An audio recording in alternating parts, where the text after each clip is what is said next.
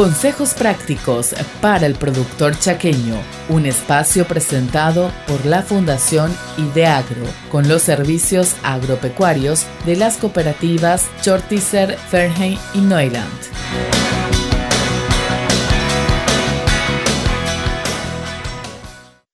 Un saludo cordial para este momento del día, queridos oyentes. En esta ocasión les saluda Rosa Mesa, trabajo en el servicio agropecuario de la cooperativa Neuland, en el departamento de unidad de gestión ambiental. Bueno, hoy quiero hablarles un poco sobre manejo de fauna silvestre en conflictos con la producción. Hemos escuchado a menudo del sector productivo de la zona del Chaco Central sobre la existencia de conflictos con especies de la fauna silvestre en su producción agropecuaria. Por esta razón, nosotros decidimos en forma conjunta entre la Unidad de Gestión Ambiental de la cooperativa Neuland y Ferheim emprender una pequeña investigación para averiguar y enterarnos de esta situación. Para tal efecto, preparamos una encuesta digital y hemos aprovechado los contactos de los técnicos de los servicios agropecuarios para hacer llegar la encuesta a los productores de cada rama de producción. Asimismo, se aprovechó también el stand de la UGA Fergen en la Expo Rodeo Trébol para hacer llegar la encuesta al sector productivo. Entendemos que con estas estrategias logramos entrevistar tanto a ganaderos como agricultores y también tamberos. Entonces, la encuesta fue respondida por un total de 126 productores el 87% de los encuestados confirma haber tenido o tiene algún conflicto en su producción agropecuaria con la fauna silvestre. De aquellos que afirman haber tenido conflictos con la fauna silvestre, el sector más afectado es el de la producción agrícola, con un 66%. Le sigue el sector ganadero con un 55% y la producción lechera con un 4%. Algunos productores han registrado también conflictos en la piscicultura y también en la apicultura. Bueno, los establecimientos de los productores encuestados se encuentran principalmente en la zona del Chaco Central, refiriéndome a las aldeas dentro de las colonias menonitas, con 58%. El 13% de los establecimientos están hacia el norte de los centros, como la zona de Montanía, Campo Norte, último tramo y agua dulce. 10% hacia el oeste en zonas de Buturetá y Picada 500. Y 5% están hacia el este, zona de Laguna Pona y Pozo Azul. Los restantes 14% se ubican hacia el suroeste, cruce de Matei y zona Pirizal. Noroeste, Teniente Pico y La Patria. Sur, para todo y General Díaz, noreste Sentinel y Punta Riel y sureste 25 leguas. Así entonces está la población de los encuestados. Las especies más conflictivas son los chanchos, con un 67% mencionados por los productores. Le siguen los avestruces y cotorras, con 62%, el puma con 46%, paloma con 40%, carpincho con 35%, serpientes con 28% y el yaguareté con 24%. Las especies más conflictivas en la zona central son los chanchos, las avestruces, las cotorras, palomas y carpinchos. En la zona norte son los pumas, yaguaretés y serpientes y en la zona oeste son los pumas, yaguaretés y cotorras. Bueno, haciendo un análisis comparativo entre el sector productivo y especies de conflicto, se observa que para los agricultores las especies más conflictivas son los chanchos, eh, las avestruces, los loros o cotorras, las palomas, los tapitís y los moredís. Especies conflictivas para los ganaderos son los grandes felinos como el puma y el yaguareté y las serpientes. Los carpinchos, según la encuesta, son problemáticos tanto como para ganaderos como para los agricultores. También se ha consultado si los conflictos han aumentado en los últimos años. a lo cual el 87% respondieron que sí. Han aumentado. ¿Y por qué han aumentado los conflictos según los productores?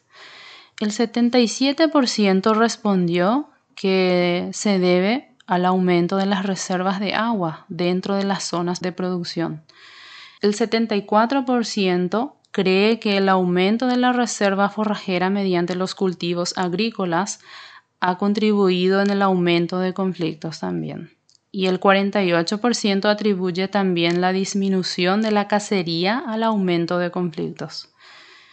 Por otro lado, la aparición de otras especies silvestres también atrae a los depredadores, lo que conlleva a su vez al conflicto con los productores. Por ejemplo, la aparición de los avestruces atrae a los felinos.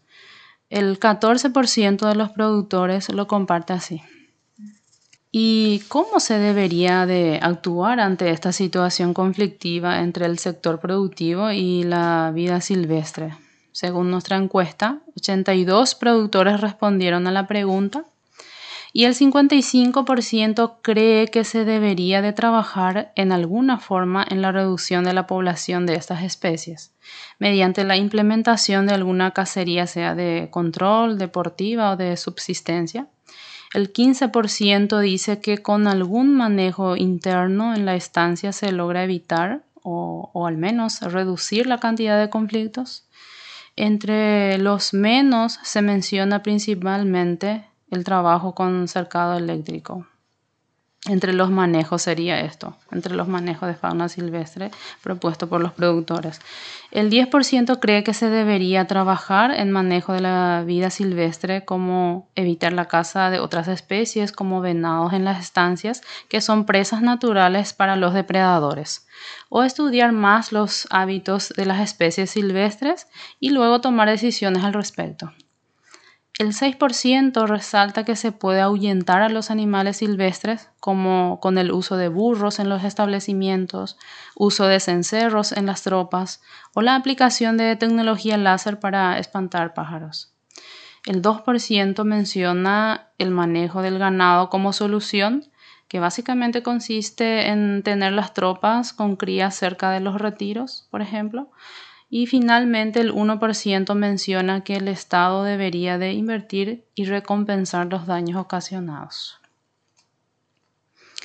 Ahora, ¿qué alternativas tienen los productores según las organizaciones especializadas en cuestiones de manejo de fauna silvestre para que el productor no infrinja la ley? Porque sabemos que eso está penado por la ley.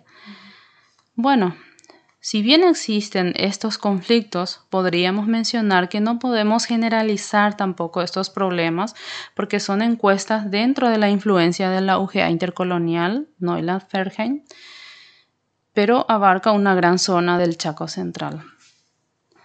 Según investigaciones realizadas a través de la alianza con organizaciones que se encargan de velar por la conservación de especies de fauna silvestre, entre ellas la WCS Paraguay. Estas especies de fauna silvestre son especies que se adaptan muy rápido a los cambios de uso de suelo. En este caso, estas especies, por el cambio de, uso de suelo, tienen más disponibilidad de alimento, agua y refugio en las franjas y reservas forestales. Desde la Unidad de Gestión Ambiental Neuland hemos entrevistado a la bióloga Laura Villalba de la WCS Paraguay. Ella es experta en manejo de felinos grandes como el jaguar y puma y ha trabajado muy de cerca con los productores del Chaco Central. Por eso contactamos con ella y realizamos una entrevista para escuchar su opinión y recomendación. A continuación explicaré su entrevista y algunas alternativas que sugieren para manejo de grandes felinos en conflictos con la producción agropecuaria y el mensaje fue la siguiente. Todos sabemos que la producción es necesaria para la sustentabilidad de la vida, pero este desarrollo productivo en el Chaco Central trajo consigo consecuencias sobre la biodiversidad del área y todos los recursos ecosistémicos. Es cierto que el ser humano necesita de los recursos naturales para producir. En este caso, agua, suelo, espacio. Pero este último recurso, espacio, siempre se obtiene transformando hábitats naturales en áreas productivas. Hay una transformación de bosque en campo de pastoreo y en otros casos utilización de bosque para hacer pastoreo bajo monte, pero en ambos casos, indefectiblemente, el espacio es compartido con la fauna silvestre. Entonces, el escenario es el siguiente. Las mismas áreas productivas ahora son también utilizadas por la fauna silvestre como provisión de alimento, disponibilidad de agua durante todo el año y es en donde comienzan los conflictos con el sector productivo y la fauna silvestre. Ahora, ¿qué alternativas, qué solución se puede buscar ante esta situación? Es difícil el escenario y por mucho tiempo los productores, los ganaderos, no tuvieron alternativas porque no han tenido respuestas en cómo solucionar este problema de parte de las autoridades de aplicación en cómo solucionar este problema porque, por ejemplo, los grandes felinos como el jaguar o el puma te puede matar una cabeza de ganado por día o tres, cuatro cabras u ovejas por día. Los ataques generan pérdidas económicas a los productores. Son conflictos que necesitan una alternativa si no queremos que la solución sea letal. Y como sabemos, esto está penado por la ley. Entonces, el trabajo como organización que se encarga de conservar la fauna silvestre, la WCS busca y genera esas alternativas en conjunto con los productores. Estas alternativas nosotros las llamamos técnicas antidepredatorias y que consisten en la instalación de una serie de técnicas para disminuir estos conflictos. Entre las alternativas que nosotros tenemos están la colocación de una cierta cantidad de cencerros a un lote de vacas con crías, suele dar buenos resultados en ciertas épocas del año. Luego está la introducción de burros en lotes de vacas con crías, estos burros, cuando sienten el peligro, actúan como alarma ante la presencia de los felinos, porque rebuznan, gritan, y esto hace que el felino desista de su ataque. Otra medida que se podría sumar a esto es el manejo del hato de vacas con crías, sacar las tropas del potrero en conflicto con el felino y ubicar en zonas más alejadas del ataque en donde las reservas forestales estén alejadas o poner aguas en las reservas para que el felino no salga por agua en los potreros y así evita el encuentro con el ganado y el felino. Después están las luces LED. Esta es una de las técnicas con mayor factibilidad hasta el momento. El único problema de esta técnica es que produce acostumbramiento por eso es recomendable aplicar esta técnica en épocas de mayor mortalidad. Tres o cuatro meses en donde los ataques son frecuentes y luego sacarlos de vuelta antes de que se produzca acostumbramiento y el felino ataque de vuelta.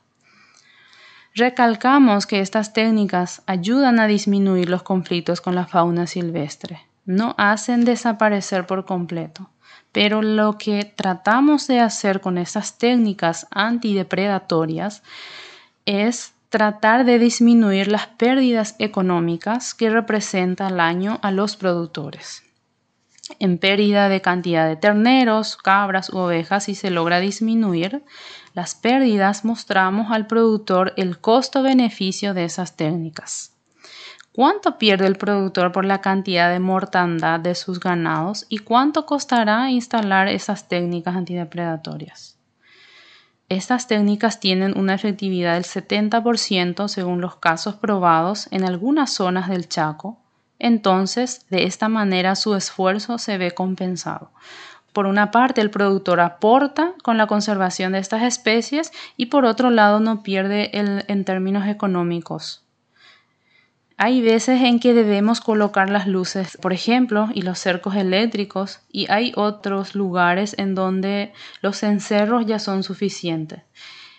En algunas zonas funcionan mucho mejor unas técnicas que la otra. Por ejemplo, eh, hay veces en que las luces y los cercos eléctricos tienen que ser puestos juntos y otros en donde los encerros ya son suficientes.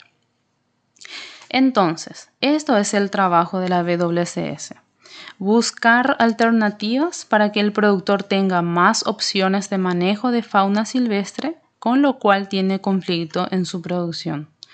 Es un trabajo constante porque la producción es dinámica y los conflictos seguirán existiendo ya que conviven en el mismo espacio.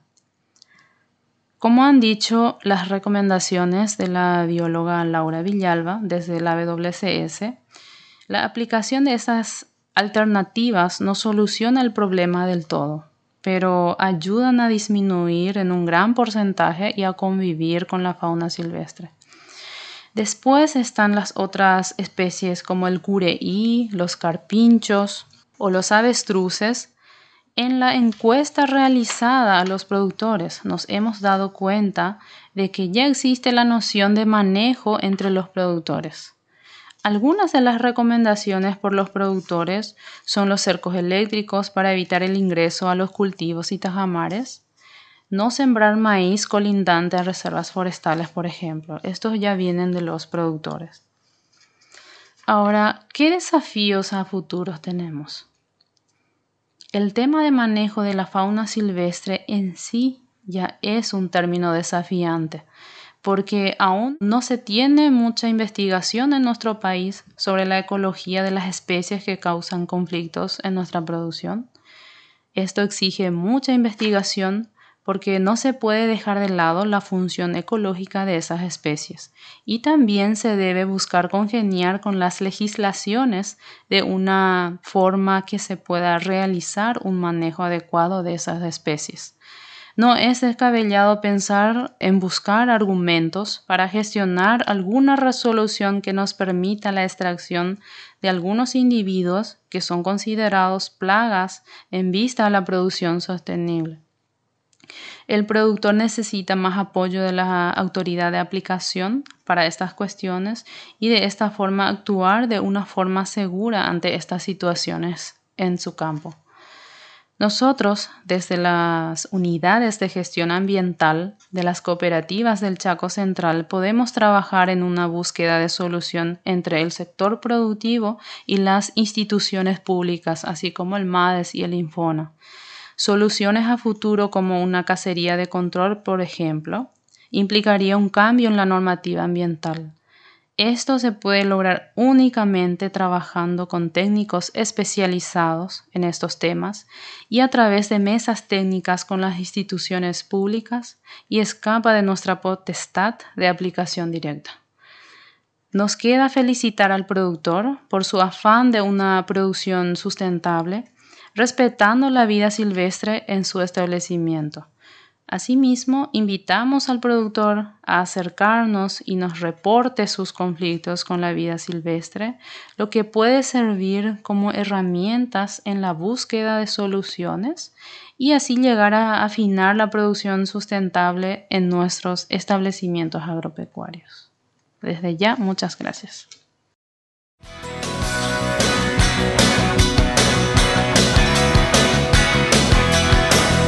Esto fue un espacio brindado por la Fundación Ideagro en coproducción con Radio ZP30.